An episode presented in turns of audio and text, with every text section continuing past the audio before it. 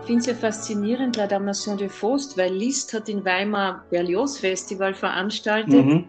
Dann hat man natürlich in dieser Gegend das Faust-Thema ist auch, gut, Leipzig ist in Sachsen. Erzählen Sie uns ein bisschen was über die Produktion oder kann man schon noch was erzählen?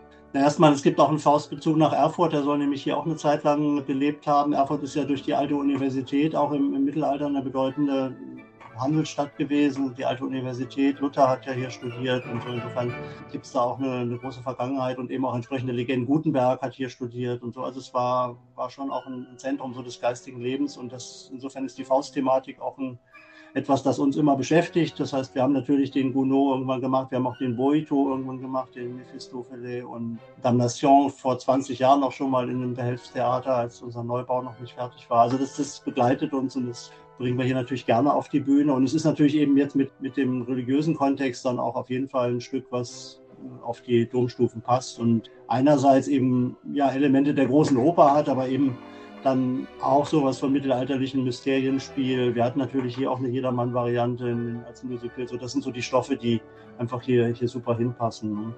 Und es ist aber eben auch schön, dass es diese großen Chorszenen hat. Das ist auch immer was, was auf den Domstufen besonders wirkungsvoll ist. Also jetzt ein Kammerspiel, Oper mit wenig Chor wäre hier nicht wirkungsvoll, aber gerade dieses oratorienhafte Werk bietet sich tatsächlich eben sehr an.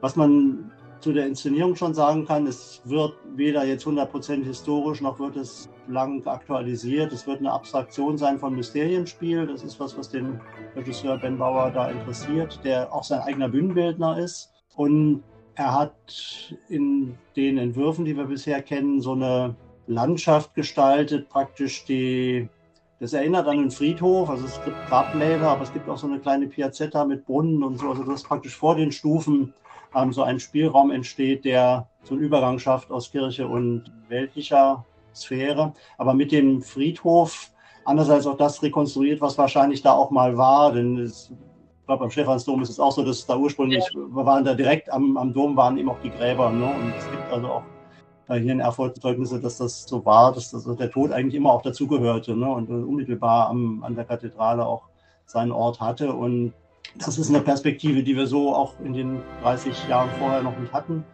Die äh, Tribüne wird ein bisschen gedreht, sodass man gar nicht zentral auf die Stufen so sehr schaut, sondern auf den hohen Chor des Domes. Dadurch ist der Dom dann nochmal eigentlich präsenter im Bild und kann dann wirklich mitspielen. Und das hat oft auch eine besondere Faszination, weil das Licht eben eine große Rolle spielt und Projektionen dann auf die Kirchgebäude eben dem Ganzen dann noch so eine räumliche Dimension geben, dann, wenn, wenn man so in die Dämmerung hinein dann den Abend erlebt das wirklich atemberaubende Effekte dann erlaubt, wenn es dann ganz dunkel ist und, und, man mit dem Licht zaubern kann. Und da hat er schon sehr, sehr tolle Ideen und, und schon Dinge gezeigt, die da sehr neugierig machen.